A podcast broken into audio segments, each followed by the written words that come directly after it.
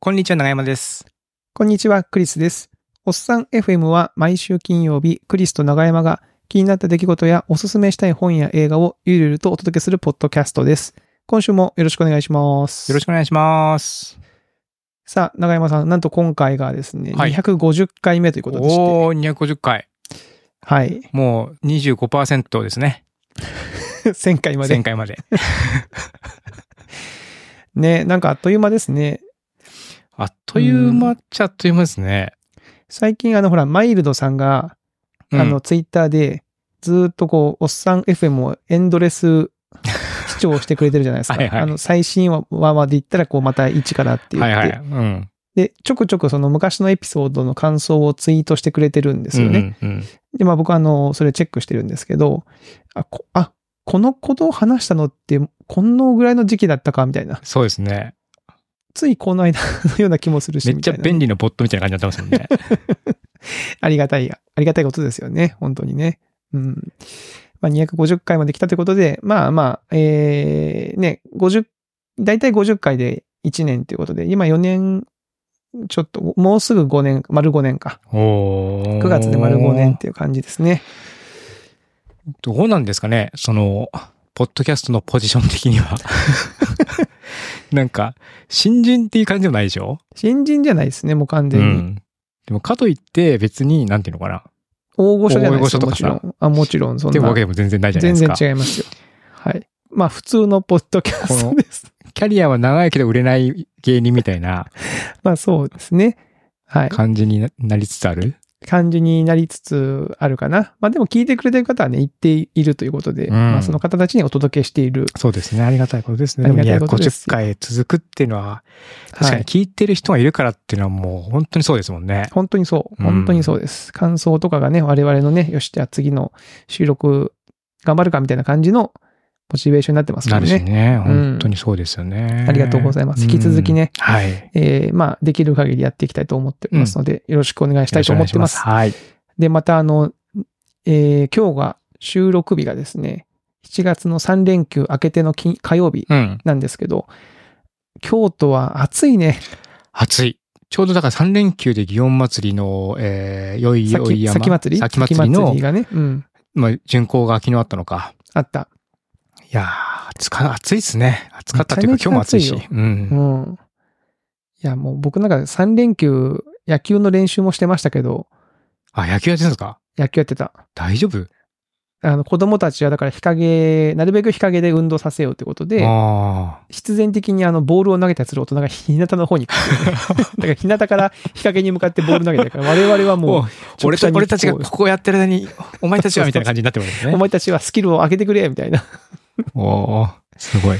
いやー、暑かったわー。祇園祭りもまあまあ盛り上がりましたね。人が多かったなでんすかねだいぶやっぱり写真とかで、ぼ僕は怖くて近すぎない方は暑くて人も多いし ね、だとちょっと怖いなと思って、ちょっと僕は近づけなかったけど、うん。まあでも巡行だけ少し僕は見て。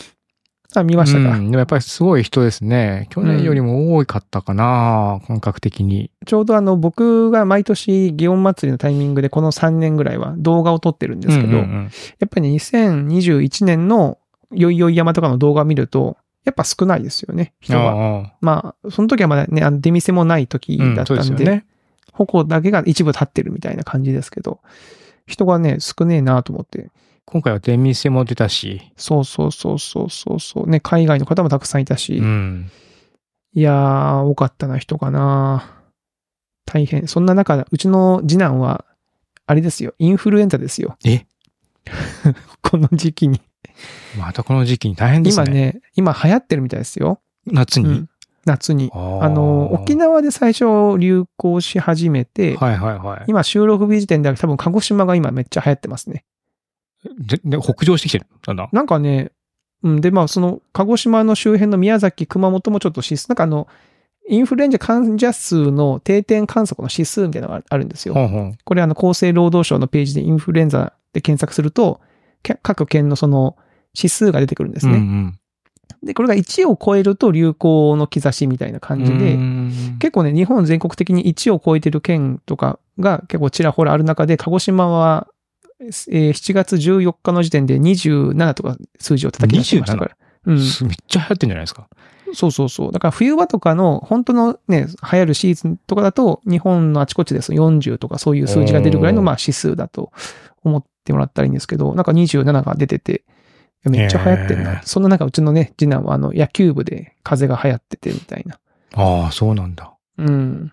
野球部とか、なんか屋外でやってるし、なんか平気そうな感じしますけどね。まあ多分部室とかで喋るからとそかうななんんでですすかかね。ね。うんで、今、ちょうど、高校野球、今、夏の高校野球やってるんですけど、うんうんまあ、インフルエンザじゃないかもだけど、結構風邪も流行ってて、なんか各チーム、その、なんだろう、主力選手が風邪で試合に出れない状態で試合とかもちらほらあったりするみたいなんおで、ー、へまあなかなか大変ですよーね。まあね、コロナも特にまあ別にその、感染力が弱くなったとかそういうあれもあるわけでもないから、わけコじゃロないナですからねもあるし、インフルもあるし、まあ、もちろん普通のね、他の、まあ、そうそうそう風邪、風邪とかもまあ重い風あります邪、から軽い風邪あると思うんですけどね。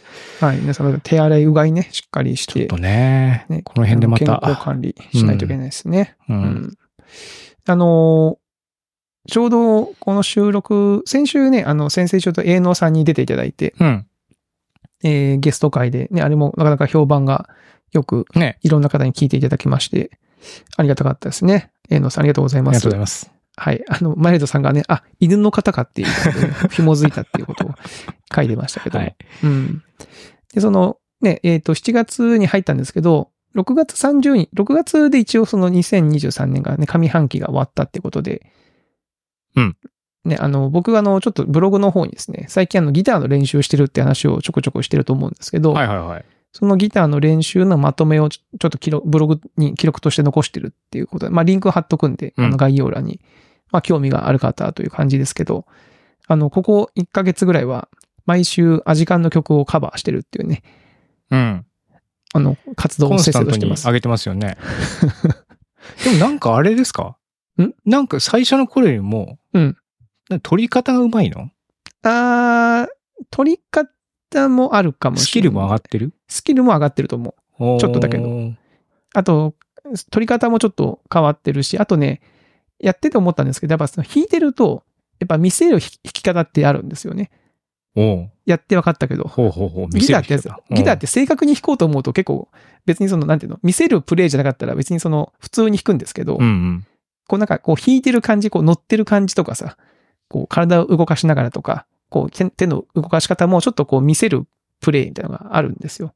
うん。おーで、ほんのりそれを、あの、最新の方で意識しだしてる、いや、っていう感じじゃないですかね。なるほど、なるほど。うん、だからやってみてやっぱギちょタっとーやっっぱて、動画映えがするようなそうそ弾うきそう方みたいなのがあるわけですね。動画映えあね、ーライブ映えみたいな。やっぱりじゃあそういうのが、まあ僕は全然わかんないですけど、伝わるわかもしれないですね。あ、でも見そのてる長場合山さんがねそちょっと、ちょっと変わったって思うってことは多分そういう、ね。そうかもしれない。うんおおそうそう、やって思ったけど、やっぱ弾く、ギターって弾くだけじゃなくて、その音色を調整しなきゃいけないし、うん。あとその、まあ、見え感というかさ、その動画を撮ってるってことは、その弾いてる姿を見せるわけなんで、どういう風に見せようかなとかもちょっと意識して始めるんで、なんか結構ね、こう、広がりが出てきて、単純にこう曲をカバーするだけじゃない広がりが出てきて、面白くなってきましたね、なよるほりどね。うん。スタイルを出していくわけですね。そうそうそうそうそうそう。。はいまあ、全然下手くそなんですけど、味感はし、こう、初心者には優しいですね。いいあ、。そういう感じなんですね。うん、そういう感じあ。ー弾結構みんな知ってるけど、割ときやすい、弾きやすいと思う、う。うんん。歌、歌はちょっと難しくないですけども。歌はね、そうなのよ。歌が、あのー、味感の後藤さんの声とか歌い方がちょっと特徴があるので、うんまあ、ねモノマネにならないように歌うと、あんま曲にはまんなくなるんですよね。あーあー。ああいうう雰囲気に歌うからかっこいいみんうたいなんとうころんがあるうから。ん。ああ、わかるわかる。かといってなんかモノマネをしたいわけじゃない から、自分なりにそうこうね解釈して歌うんだけど、そうねあーみたいなところが、まあ難しいあーところはありますけどね。う面白いん。面白いうんはい。まあそんな風に楽しんでますんで、皆さんもぜひとも。すごいな。はい。 せっせとやってますよ。はい。で、あ、そうそうそう。あ長山さんにね、そう話しておきたいことがもう一個あるんですうんよ。うん。昨日、昨日。えー7月17日、最速でミッションインポッシブルの最新版見てきました。、お、君たちはどうい生きるかじゃなく いや、そう、あの、君たちはどう生きるかじゃなくてね。生きることは別にまあ知りたくないけど、うん。ミッションがどうなるかは知りたかった。知りたかった。うん。僕はまあどっちかっていうとトム・クルーズ大好き人間ですかね。うん。で、これがあの、いや、もともとは21日、このポッドキャストが公開される日が日本の公開日なんですよ。そうなんだ。え、じゃあ、そうそう、17日のやつはなんとですね、もともとトム・クルーズがうん。来日をして、レッドカーペットを歩いて、ジャパンプレミアをする日だったんですね、その日は。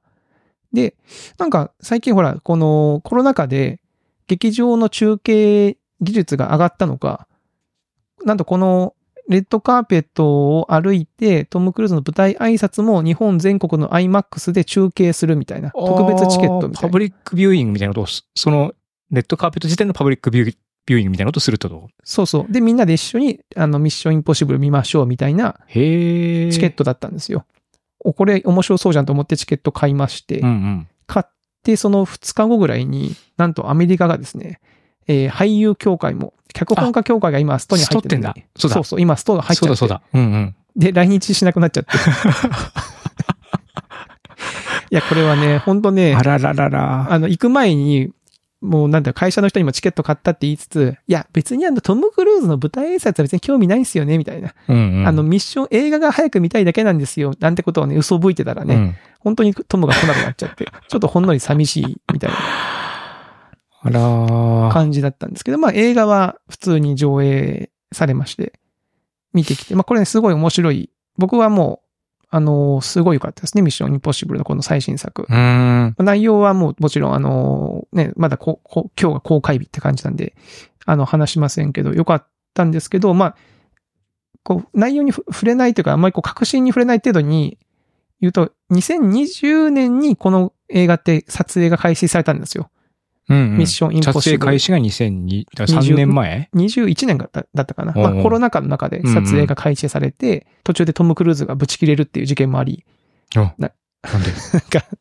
撮影クルーがなんかその、コロナ禍のルールを守らずにいたらしいんですね。そのなんか、要は、なんだろう、こう、マスクするとかさ、ああー、はいはいはいはい。なんかその当時は、そのなんか接触をなるべくこう、なで、それに対してトム・クルーズが、お前らは分かってんのかお前らのそのひ一人一人の意識のありようがね、そのこの映画業界を救うことにな、つながってんだみたいな。逆にその意識低いことをすると、この映画業界全体が沈没しちゃうんだぞみたいなのがすごいぶち切れるっていう音声が流出したことがありまして。おー。トム・クルーズはあのプロデューサーでもありますかうら、ん。まあ、そういう映画なんですけど、このね、まあ、内容が、まあ、見るとわかるんですけど、いや、めちゃめちゃタイムリーで、すごいなと思いましたね。ここのの2023年の7月に、の時点のことを別に予測してはないと思うんですけど、なんか割とこの、ああ、なるほどそうかってすごい腹落ちするような、こう、えー設定だったり展開があって、あななかなかそのトム・クルーズも持ってるな、みたいな。っていうのがちょっとね、ありましした。た。お気になる。まあ、ちょっと公開されてからまたね、あの話したいと思いますけど、うんなんで、ちょっとぜひとも映画見に行ってもらえるとね、嬉しいなと思っておりますね。はい。サイモン・ペックさんも出てますね。僕サのイモン・大ペ好ッきクなも。出てるのようん。ショーン・オブ・ザ・デッドの。 うん、やっぱね、すごいね。あのーちゃんとしてる映画が。そうでし ょうん、いや、あのーちゃんとしてるのよ。どういうこといや、ちゃんとしてるっていうのは、いや、もちろん口頭無形なシーンもあったり、いや、うんそう、そういう展開はね、現実にはそうはならんだろうっていうのももちろんね、多少はあるんだけど、あの、やっぱトム・クルーズが生身でやってるっていうのは僕ら知ってるわけじゃないでうすんか。はいあはいるはい程度う、んスタントをね。っていう頭が、こう、情前情報が入ってるから、まあ、結構ね、こう迫力もあるし、映画としての、アクション映画としての出来がすごくいいと思います。あーえ、うん。またバイクで飛んじゃうんすかすぐ飛ぶのよ、トム・クルーズ。落ちるしうん。すごいね。まあ予告編見るとわわかりますけど、ね、で列車も出てくるし、空も出てくるし、えもう予告、予告編でもう全部、これ、あれじゃないですか。いいとこ全部見、見、見えちゃったんじゃないですかはい、そうな んです。あ、でも、あの、予告編に入ってないめっちゃアクションシーンめちゃめちゃいっぱいありますし。マジですか。あ、これ以上にたくさんあるんだ。まあ、いっぱいありますおーよ。ごいさすごいいいすシーンがすごいいっぱいあるんで、これはね、ぜひとも見てほしいがですね。えーうんいいですね。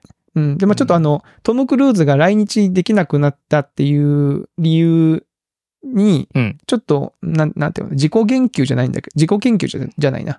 ちょっとこう、なんで来れなくなったかっていうのは、まあストなんですけど、うん。そのストがなんで起きたかっていうところに多少関係するような内容も映画にちょっと関係してて、それそれもたまたまだと思 うんですけど、面白いですね。再帰的な感じになってる、なん か。そうそう、ちょっと面白いんですよね。はい。なんでちょっとね、見てほしいなと思いました。はい。ということで、ちょっとお便り紹介いきましょうか。はい。長山さんすいません。ちょっといっぱい喋ってしまいましたがいえ、いえお便りたくさんいただいてますからね。そうなんですよ。ありがとうございありがたいこまとす。ですよ、本当に。これはもめちゃめちゃ嬉しいですねね。これは嬉しいなさて、じゃあ、えー、ね、順番に紹介していきましょうか。はいえー、まずは熊尾パパさんですね。はい。えー、クリスさん、長山さん、こんにちは。こんにちはえー、エピソード247拝聴しました。えー、長山さん、お加減はいかがですかしばらくは不自由な生活が続くかと思いますが、しっかり養生してください。えー鎖骨骨折と聞くと昔読んだに漫画のアストロキュータの一場面が記憶にあって、えー今回調べてみましたがヒットせず、自分の妄想なのかと思いながら野球をやっていた間、鎖骨を折るのは偉いことだと常に意識していました。えーところで最近のクリスさんのおすすめのコンテンツの切れ味すごすぎて、えー梅雨の寝苦しさもあって、えー睡眠不足の元凶と化していますね。ザ・デイズを見終わって、こうしてコンテンツとして楽しむことができる現状まで、日本が立ち直った喜びと、えー今なお続く復興への取り組みの現実を、えー表裏、引用、過去、未来と対比して考えさせられる作品でした。う。うん。大東亜戦争からの復興は自分では経験していませんが、阪神淡路大震災の被害、そこからの復興を、えー大阪に転勤し、神戸を初めて訪れた時に、着せずして目の当たりにした時に、日本の底力と日本人の強さを感じた時と同じ気持ちです。うん。えー長山さんも休息と栄養を十分に取られ、えー骨太なす鎖骨を再生してくださいというやつなんですけど、 はいあのーこれね、もう一個ちょっと関連するお便りがあるので、そっちもちょっと読みましょうかね。うんうんスタイリッシュマックさんからのお便りです。はいえーおっさん FM のお二人様、こんにちは。こんにちは。はい、こんにちは。えーいつも大楽しく拝聴しております。えー247回のオープニングで鎖骨を骨折されたお話を聞き、思わず飲んでいたお茶を吹きそうになりました。えーというのも、私も6月20日の夕方に畑の草刈りをしている時に土手から落下し、おお。右肩の鎖骨を骨折いたしましたあ。。一緒だ。 現在、鎖骨固定具で肩を固定したの不便な生活をしております。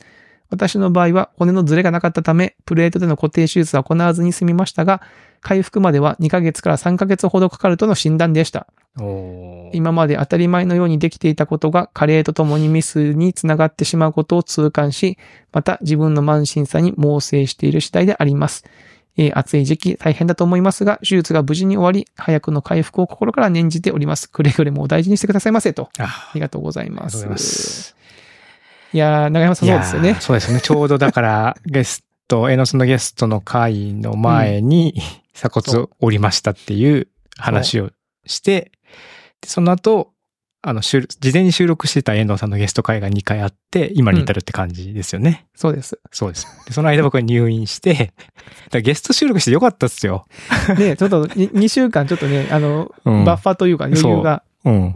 あった。ななんならその長山さんがその入院中にゲスト会の収、ね、編集もしてくれて、そうそうそう。 あの、入院してる時に、入院してる時に時間があるなと思ったのと、手術終わった後に多分編集するの不可能かなという気持ちがあったので、はいはいはい。もう病室で、あの、はいポやばいッドキャストの編集をしてたら、うん看護師さんに、あ、うんスタジオワンですねって言われて、おうえ、スタジオワン知ってるんですかって言ったら、いや、実は、みたいな話になって、ほう実はその人めっちゃ音楽やってる人で、ほうほうほう副業なんだけど、なんか、普通に声優さんとかアナウンサーから頼まれた音源のマスタリングとかもしてるとかっていう、 めちゃめちゃ、めちゃめちゃ本気やんけみたいな人とも現れたりとかして、面白かったですね。その方にポッドキャストの紹介はしなかったんですかいや、うんポッドキャストって話はしたんですけども、うんもうなんか恐れ多くてちょっと番組名何とかは言えなかはっはいた。 ええ面白いですね。なんですけどもね、そうなんですよ、手術をね。ね、どうでしてどうましてでした手術は大丈夫でしたかはい、まあ僕がここで今喋ってるということは、うん。今頃僕は、 鎖骨がうま確くくっついてるんだと思うんですけども、うんうんくっつき始めてると思うんですけども、え、長山さんはあれでしょその、えースタイリッシュマックさんは鎖骨折ったけど、うんこ固定具っていうので固定してるけど、そうそうそう。長山さんはそれがじゃダメで、その、切って骨をこう、ボルそトうなでんこでう、すよつまなあぐ。別に鎖骨折ったからみんな手術するっていうわけではなくて、僕うのん場合は折った上にちょっとその折れたところが離れちゃったんですよね。ほうほうほう。うん。なので、それをこう、ひっつけないと骨としてつながらないので、そのひっつけるためには、そこをせ切って、で、なんかそのプレートをで固定するということうーをんせんとダメよっていうことになったので、入院して手術をしたと。いう感じですね。うーん入院はどのぐらいでしたっけ入院はね、なんかね、手術月曜日だったんですけど、日曜日にうん入院受付をしてないというので、なぜか土曜日に入院しなきゃいけなくて、ほうほ3泊4日かな。本当はだから2泊3日で済むところがちょっと1日多かったって感じですね。手術をしたその日は泊まるんですかきうん、次の日に退院です。え、もう早っ。え、そんなのでいいけるんですかくっついてんのその皮とかは。川とかはくっついてはいない,、ん、じゃないかな。でもなんかあの、ホチキスみたいなので止めてあるんでえ、まあ、二日目が一番痛かったかな。手術したその日は結構麻酔ももう効いてるし、うんうん。まあ寝てるしかないんで、うんうんう。うんん、その良かったんですけども、二日まず退院し、退院するのに荷物片付けたりとか、 ななるんほどかねいろいろ手続きしたりとかしなきゃいけなくて、それで動きで、はい動き始めたらめちゃめちゃ痛くて、えー、なので、その火曜日だかが一番痛かったですね。多分、ほ折った時よりも痛かった。あらららら。うん折った時よりも痛い。折った時よりも痛かったなるほどねえーうん折った時よりも痛いの嫌だな。それをピークにして、だんだんだんだん、まあ、痛みも引いてって、うんまあ、今はもうだいぶ、ちょうどだから1週間もうちょっと経ちますよね。あれ俺3日に手術か。えっ、と、2週間か。 2週間ぐらいか。はい。2週間ですね。手術してから2週間経つので、まあ、だいぶ、はい、良いです。うー。うんん。えーじゃあ、その皮、もう切った、手術でこう切った皮も、もう大体こう、くくっついてきてて、みうたいな。ん。なでもなんかフランケンシャインみたいになってますよ。えー見た感じ。。今度あったらお見せしますけど。えー怖い。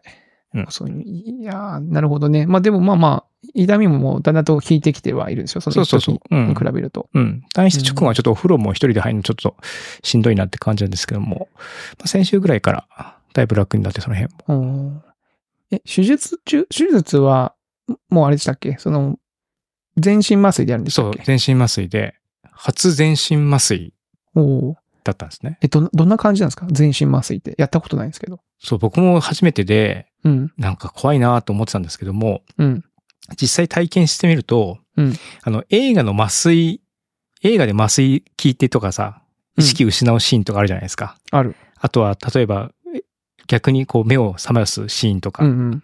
あれマジであんな感じです。え、こうなんかちょっと意見を朦朧として、スッてこう。そう、だから落ちるみたい少なしこうカメラのピントが少しボケうてん、まぶたみたいなのが降りてきて、きてみたいな演出あるじゃないですか。うんうん。マジあれ。へえ。あれ、だからちゃんと、ちゃんと全身麻酔した人が監修してんだなって思いま した。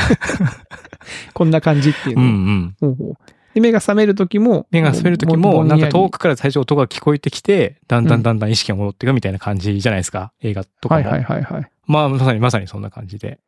え、その間の、要は時間の感覚はもうない、もうないですないです長山さん的に。ももう本当ブーッに目つぶって開けたらみたいな感じですね。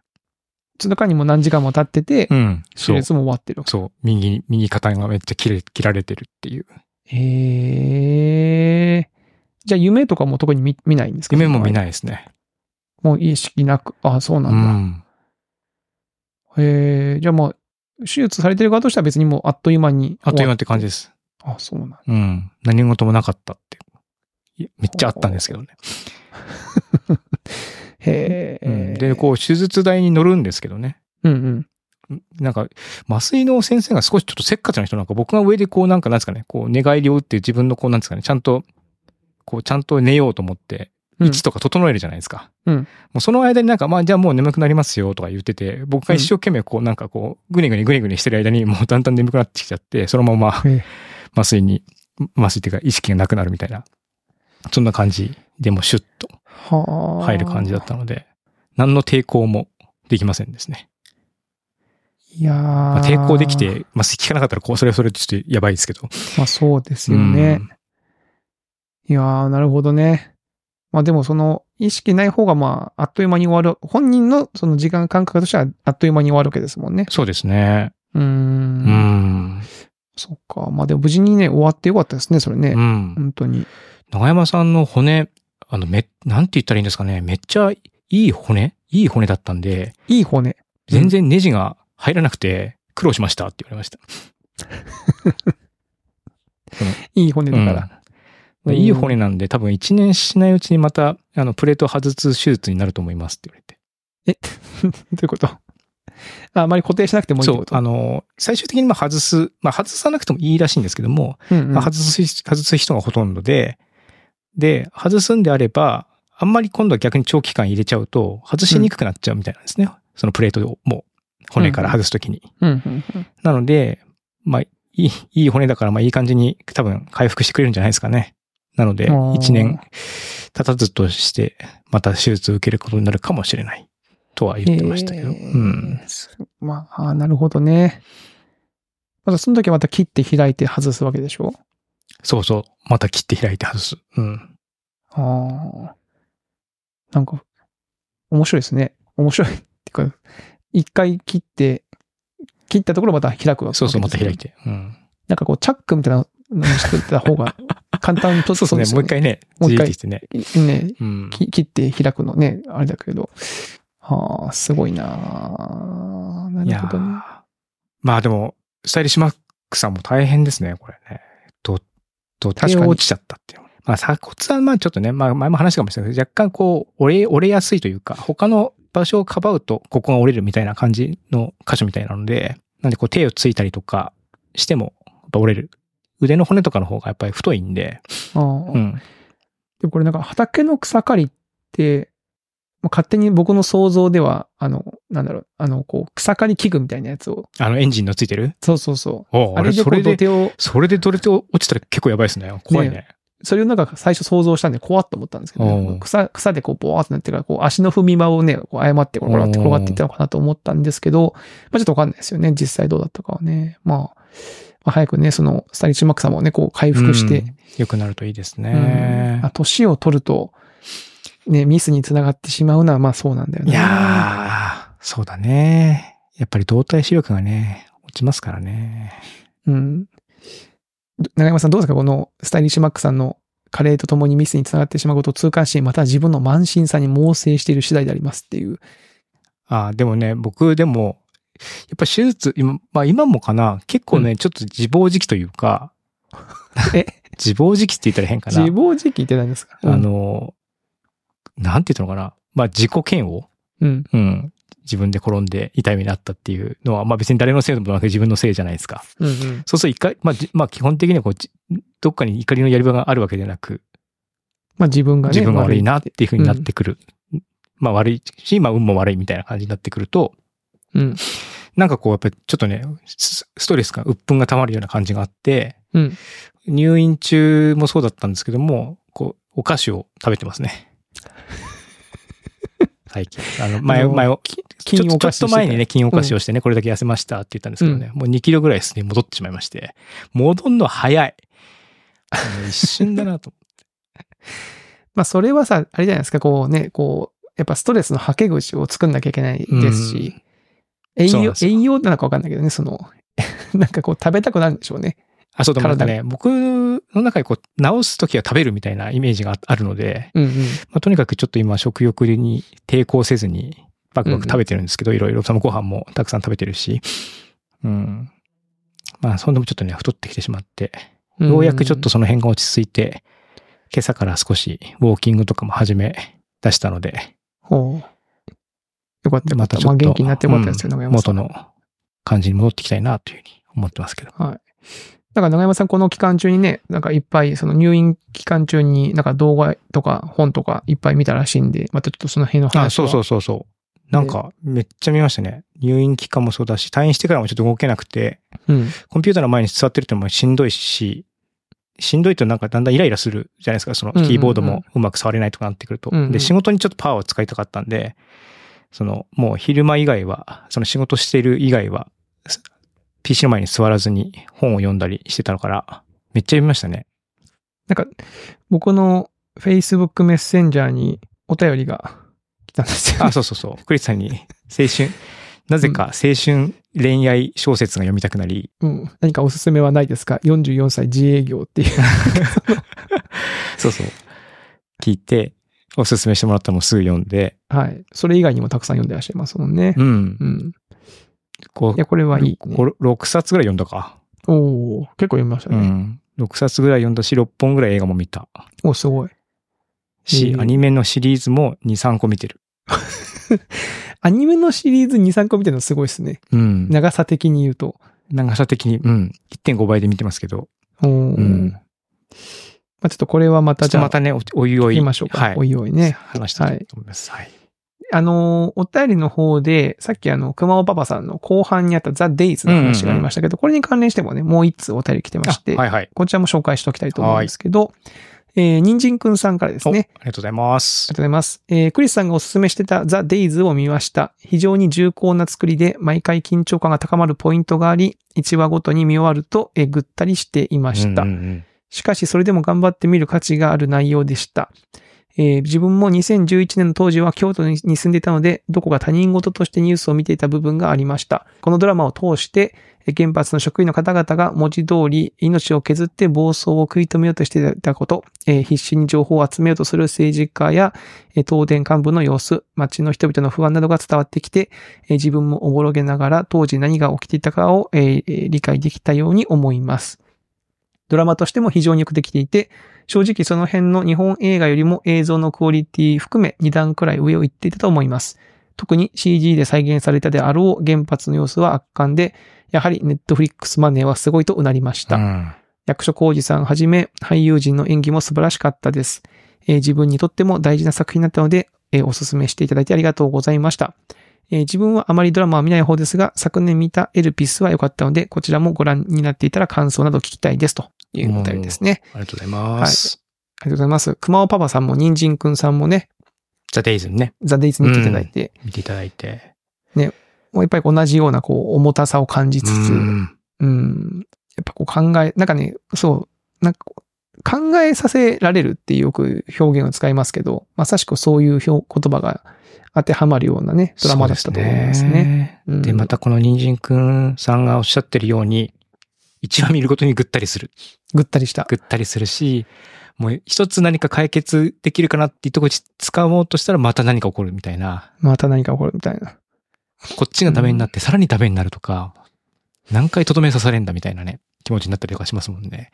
いや、そうそう。で、なんか僕はあの結構まあいろんな怖いポイントがあるって話をしたんですけど、うんうんそうそう、ああれからまたたまに思い出すのが、夜中にさ、電気の配線を繋がなきゃいけないって言って、その、うんうん真っ暗な中で、その原発施設のとこ、横にみんなでこうね、その、け電源ケーブルを持って、繋ごうとするんですけど、でうん瓦礫をのけながらこう繋ごうとするんだけど、突然さ、人がピュッていなくなって、ああ、ああ、あえって、どこ行ったって言ったら、その、結局マンホールの蓋が全部その海水で上がっちゃって、あ。うん。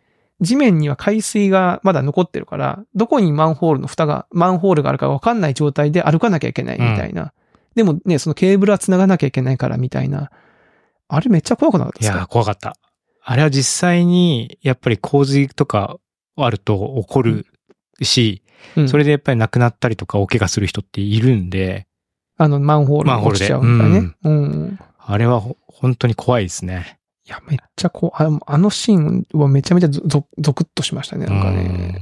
でもそんな中でね、なんとかしなきゃいけないってなんか大変なね、感じですよね。あとあれだね、あの、黄色い照明が僕は印象的でずっと残ってて、はいはいはい。あの、原発の、まあ、内部、施設の内部、放射線濃度が高いところに行くと、まあ別に多分本来はそうだったんじゃないとは思うんですけども、なんか黄色なんですよね。ずっとき、うんうんうん暗い中黄色い照明がずっとあって、その中で息苦しいマスクをしながら活動をして何かこう自分のその処理をしなきゃいけないっていう、うんうんうんそういう風になるんですけども、なんかそのあの黄色っていうのが、すごい不気味というか、はいはいはうい。ん。そのやっぱ目に見えない放射線っていうのを、なんかあの黄色の不気味さでこう表現したっていうのが、うんうんうんがすごく僕ずっと印象に残っててて、絵的にね、やっぱその表現がうね。ん、なんかその、うん、ずっとその重さっていうところが、あの黄色も結構一役買ってるのかなって思ったりとか、確うん、しましたね。あの辺も、その辺もうまいですよね。その、うまなんいていう。か、こう、緊迫感の出し方というか、んまあ、民演宿出言ってるの通ねり、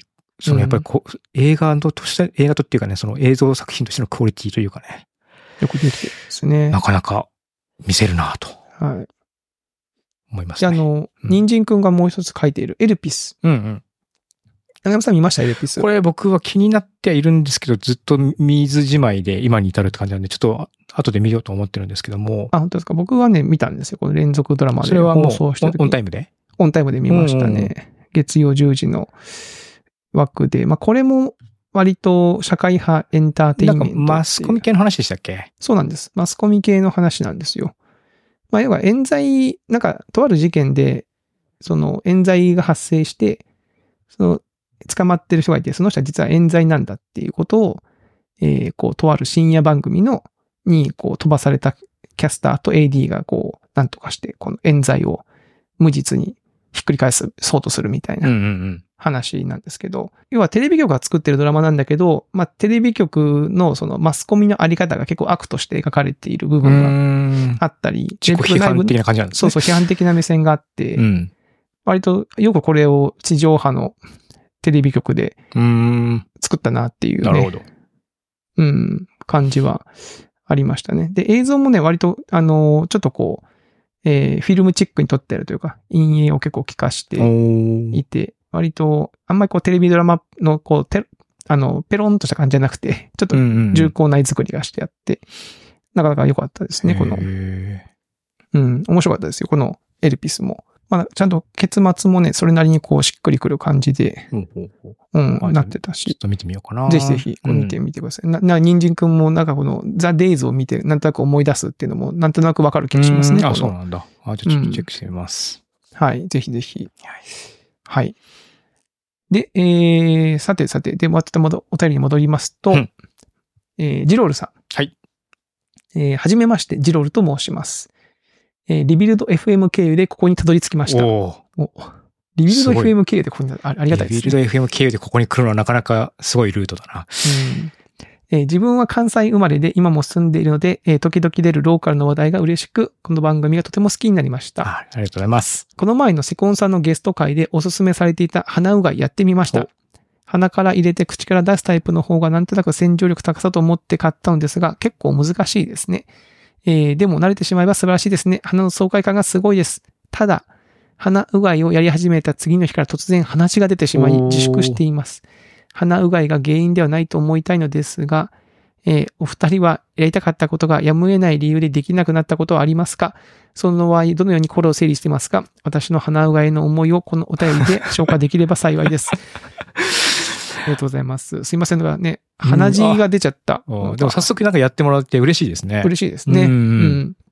ありがとうございます。でまあ、ちょまあね、鼻、鼻うがいややり始めた次の日から出てきたってことは、ちょっとまあ、関連性はかなり高そうですけど ね。高そう。だから、ちょっとね、まあ結構鼻の粘膜とかがね、こう、弱い方、僕,、うん僕結構弱いタイプなあんあ、で、傷つきやすい人はね、なんかいその、ますからね。やっぱり鼻血出しやすいとかってやっぱりありますからね、うん。まあ、ちょっと気をつけてほしいですね様子見ながらやった方がいいなとは思いますけども。で、そのね、その、ジロールさんが、やりたかったことがやむを得ない理由でできなくなったことがありますかみたいな。 ああ。まあ、自転車乗りたかったけど骨折ったから乗れないとか ね。その場合、どのように整理してますかは、じゃあ、おか、お菓子食べてる。 さっきの話に 繋がってくるな。す同ごじい。話しちゃった。すごい。ああ、なるほどね。まあまあまあ、その、ちょっと違う欲望を満たして、そこを埋めるみたいな。そうですね。なんか結構手近な、まあ僕は場合は結構手近な欲望を目指すことで紛らわすっていうのは、まあよくある手段だったのかな。まあもうやめちゃいましたけど、お酒飲むとかね。そういうのでこう別な方向で解消するっていうのはあったんじゃないかなとは思いますね。確かに。クリさんとかは僕とかは、うん、ちょっと大きな話ですけど、ハテナに転職したのは僕はコーディングがしたいんだと思って入ったんですよね。あプログラムを実際に書くってそうそうそいう。う立プ場ログラムで。ああ、でもそっか、クリさんはそんなにやってないですもんね。僕そう、そう、現場でがっつりコード書いてちょたっ時期とマネージャーとかディレクションとかそういう感じでしたもんね。そうです入っね。た、入ってからすぐもうね。うん、まあ、結構ギリギリまでプレイングマネージャーやってて粘ってはいましたけど、うん。でもまあ結局最終もう、社長になるともう当然現場の行動が書けないわけですし、うんまあそれはそっち側選択したからっていうのはありますけど、まあ、ああ、そうその気持ちをなんか、なんかどうやって整理するとかある、あった、あるんですかまあやっぱりこう、し趣味でたの、やりたいことは趣味で楽しむかみたいうな。ん。あ、でもそれはありますよね。でもクリスさんも結構趣味行動だったりとか、そうそうそう。趣味プロダクト。とありますもんねちょっとあの、うんラボって仕組みもあるし、まあちょっと手手軽なね、こう、ちょっとしたスクリプトは書けるわけで、うん、なんかそういう趣味でやるか、みたいな。さっきのギターの話もそうかもしれないですね。僕はだから昔、やむを得ない理由じゃないけど、その、なんかほら、ミュージシャンになりたいとかさ、あの演劇もななんか将来はプロの役者になりたいなんてことは僕は高校生ぐらいでは結構思ってたおんで前すね、よ。それはね。うん。でもやっぱりこう自分の実力がなかったりとか、当然そういうチャンスもないわけで、っていう中で、まあ別にこれは仕事にしなくても、それで食っていかなくても、ね、その趣味でやうんるうん術があるんだっていうことを見つけたっていうのは大きかったかもしうれないんでうんすねな。るほど、なるほど。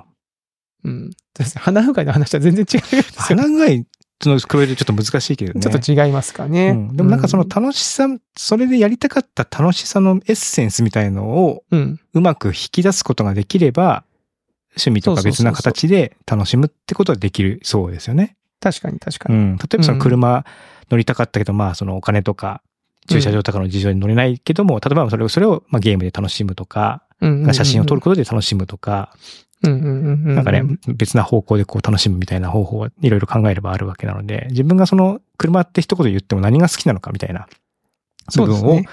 逆にこう突き詰めていくと、あ、これでも納得できる、納得というかなんですかね、楽しめる、十分楽しめるみたいなところにつなげられ、つなげやすいかもしれないですね。うんうんううんん。いや、これで大丈夫ですかね。ジ ジロールさんのその、花うがいの気持ちは消化されたかな紹介されたんでしょうか。 一応まあまあまあそうですね。そんな感じですよね。うんやりたかったことかな。やむを得ない理由でってなかなか、まあ、まあ、いいろいろあります。いろんなレイヤーでありますもんね。まあでこれもこれの話年重ねるとね、またそういうことも出てきますからね。子供ができるとやっぱりできないねとかさ。あとなんかね、いつかできるかなって思うようにしてます、僕は。ああ、なるほど。今できなくてうも。んうんうん。なんか今できないなって思ったことでも、まだ将来なんか、実際自分でも昔ギター弾いて弾けなくてやめて、何十年か経って今弾いてるとか、うんうん。インプロもそうじゃん。演劇やってたけど、しばらく離れてて、なんか急に八百チとかから誘ってもらうんうんっうて、んインプロ行ったけど、なんかその、うんそういうことができるとか、うんうんなんか、あ、なんか意外とチャンスっていうか、なんかやりたいことができなくても、また後々なんかこう、巡ってくることがあんだなっていうんう。うんのは、年を取って気がつきましたね。うんなんかでも先輩の話とか聞くと、この年齢でも、なんかすげえ希望を持てるというか、はいはい。なんか自転車で会う人とかも、めちゃめちゃ早い、早く遡る。まあ、僕から見たら、もう一回りも、ふひと二回り近く上の人なんですけども、確かに。うんうん。なんかめっちゃ早いですねって話をしたら、実は50過ぎてから自転車始めてみたいな。ほうほうほうほう。そんでめちゃめちゃ元気なんですよ、その人。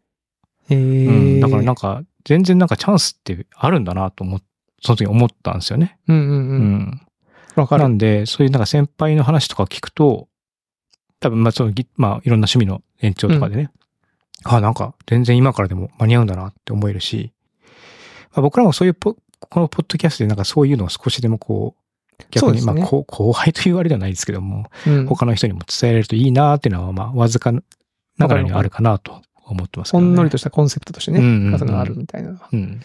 ますもんね。うん。はい。まあ、こんな感じですかね。うん。うん。ありがとうございます。ジジロルさん。はい。えー、そして、まだまだありますよ。なんとお便り。はい。今週はいっぱい来てる。すごい来てるんねだ。ありがたいですね。な。えー、ごま油マックスさんお。小ババのマックさん。えー、クリスさん、長山さん、こんにちは。えー、毎週電車通勤時に楽しく拝聴させていただいておりまあすりが。とうございます。私事ではありますが、先日、松本旅行に行ってきました。おおエピソード239回を拝聴し、松本良さそうという気持ちになり、ツイッターにそのことを書いたら、その回のゲスト、えー、ジュンさん、えーから、えー、Ruby 会議関連まとめスクラップボックスを共有いただき、充実した松本情報に背中を押されまくった結果、行くことになった旅行ですと。おお巣は安曇の松本を巡る旅行でしたが、自然と文化に触れるとても、えー充実した旅行になりました。また、雑に入ったとんかつ屋さんも美味しくて、これは実質おっさん FM 旅行だなと勝手に思って、ウキウキ過ごしてました。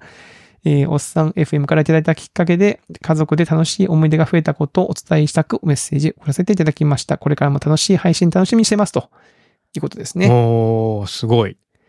嬉しい。嬉しいですね。すごい。松本に行ったんですね。ううーんん、僕も行きたいな。ね、なんか、ぼ僕らも行きたいですねって言ってたけど、先に行かれて聞しまかった。れて、いいですねし。かもとんかつ食べて。 実質おっさん FM 旅行。これそうですよね。これ僕らがやるべき企画だったんじゃないですか、これ。確かにね。うんいや、これやられちゃいましたね。先越されてますね。しかうも、んあの、リンリンクも送ってもらってますけども、入ったとんかつ屋さん、とんかつ丸一、感動の厚さ5センチ、柔らかとんかすつ。ごいですね。 5センチの厚さのとんかつってめちゃめちゃ厚くないですか、えー、お、本当だ。すげえ。ね。めっちゃすごいですよ、これ。これはうまいだろうあなーとんか。いいつ。なじゅんさん、そういえば、名前変えてたな。そう、順、順に29、29さんから純木さんに変わったんです純よ。木さんにね、変わったっていうね。変わったんですよ。変わったっていうのをなんか転生したっていうか、まあ、ネットでお付き合いしてるとね、たまにこう返信する人いるんで、うんううん。ん。まあ、そういう感じかなってするけど、ジュンさんの前のキャラクターが結構定着がしてたから、うん。なかなかまだ慣れないな。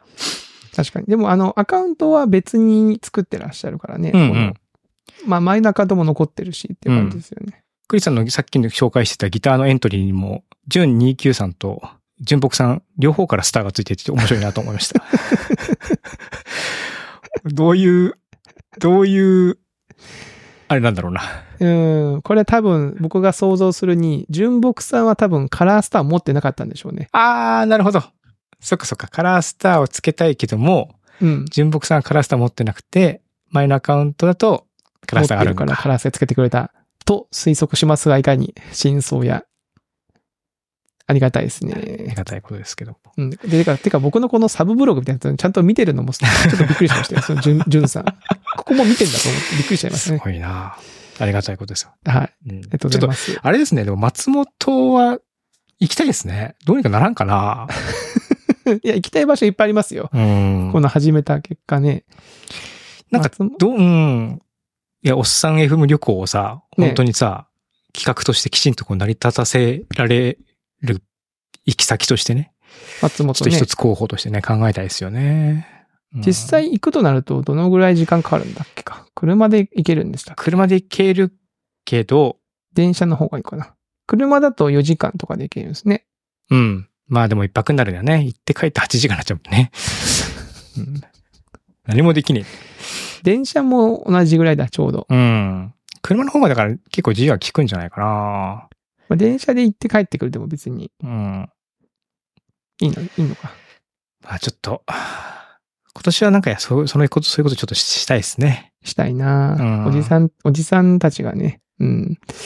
おじさんが行く旅行みたいなね。そうそう。もう本当に身のない話をした い。まあいつもしてるけどさ。身のない話。確かに。うん。みんなでワイワイしたいですね、せっかくならね。あ、そうそうそう。まあお会いしたい人もたくさんいるし。うん。いるしね。はい。まあ、ちょっと、その考えましょうか、その辺ね。はい。そして、あの、一応最後に、えーお便りですけど、あの、熊尾パパさんに実はもう一個お便りがありまして、はいはい。えーエピソード246拝聴しました。はいえーディスコードの件、無用な混乱を招いてしまい大変申し訳ございません。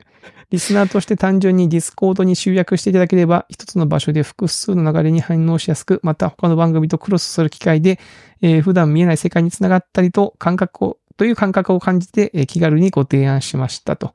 お二方の負担が生じたり、えーあえ、構えて取り組むことは続きませんし、何よりウィンウィンの対局の結果を招くことが明白ですので、本当に思い至らず失礼いたしました。いや、そんなに謝ってもらなくて大丈夫です。いや、あの、ありがたいんですよ。むしろ言ってもらって、あの、ありがたい話ですし。ねこれはだから僕らが、その、岡本パパさんからディスコードやらないんですかってそうそういそううそうそうご質問いただいて、ディスコードなーって、ちゃんと運営できるかなーみたいな、そういったちょっとお返事をしたっていう流れで、またお返事いただいたっていうふうな形だと思うんですけども、そうですねまあ全然もちろん謝る、謝っていただく必要はないと思いますし、あの、い貴重なご意見をいただいて嬉しいなと思ってるのと、あとはでも、ちょっと、あの話をした後に、うんツイッターとかでまたちょっとなんかあったじゃないですか。み見れなくなったりとか、あったあった API の制限がどうこうみたいなのがあっはい、て、あったあった。ただ僕らなんかね、YouTube と Twitter ぐらいしか、ソーシャル的な部分への露出ってないなから、なんかこう、仮にツイッターがポツンってな急になくなっちゃったって言ったら、うんなんか結構つながりとして失うものが大きいんじゃないかなっていうふうに思っは思いはしたんですよね。うん。わかうる。んなのでなんかちょっともう一つぐらい、そういったこう、そうですねなんかつながりがある場所っていうのがあってもいいのかなっていうのを、まあ話した後にななったんですけども、ちょっと考えてみたりとかはしてる、はいますね。だからまあ、ととりあえずね、誰が参加するかわかんないけど、作ってみて、うん、うん。考えても全然いいなっていう、ねいいかもしれないですねしましたね。うんはい。なので、あの、熊パパさん、そのうちもしかしたら急に登場するかもしれませんので、あの、うん。でもめっちゃかそっててね、あ発言しにくいみたいな。だからそういうこうすぐね、これネネガティブなね、あの、こう、 ケースをね、想定しちゃうのがね、このね、やっぱり良くないとこだね。 まあ楽楽天的にもいうきちょまっとしょう。ね、楽や観的にやっいきまたしょとう。こ勝負でね、やってきゃいいんだよね。うん、ねやっていけばいいんですうよ。ん。はい。まあ、これもね、旅行もね、ちょっといろいろね、このまた、せっかくご、もうちょっとした5年迎えるわけですから、ね。はい。またなんか新しい世界の扉を開いていきたいなと思います。 ちょっとね、 かっこよく言ってみましたけど。かっこよくはないのか。どうしたんですか、急にいや、わかんない。またあの例の、あの、なんか最後になるとちょっとまとめなきゃいけない秒が出てきて るはい。そんな感じですかね、今週は。い、250回ね。まあ、いつも通りって感じですけども。はい。はい。なん、か、節目会だからなんかした方がいいかなと思いつつ、うんまあまあ、まこあうねいおう、便りたくさんいただいてね、こそうれそちうょそうそっうとね、すぐ紹介したいなっていうのもあったんで。そうはい。これが嬉しいんで、うん皆さんぜひとも、なんかお便り等々あったらですね、ぜひともください。お待ちしておりはますいよろしくお願いします。えーということで、えー今週のおっさん FM はここまでとさせていただきます。えーそれでは皆さんまた来週お会いしましょう。さよなら。さよなら。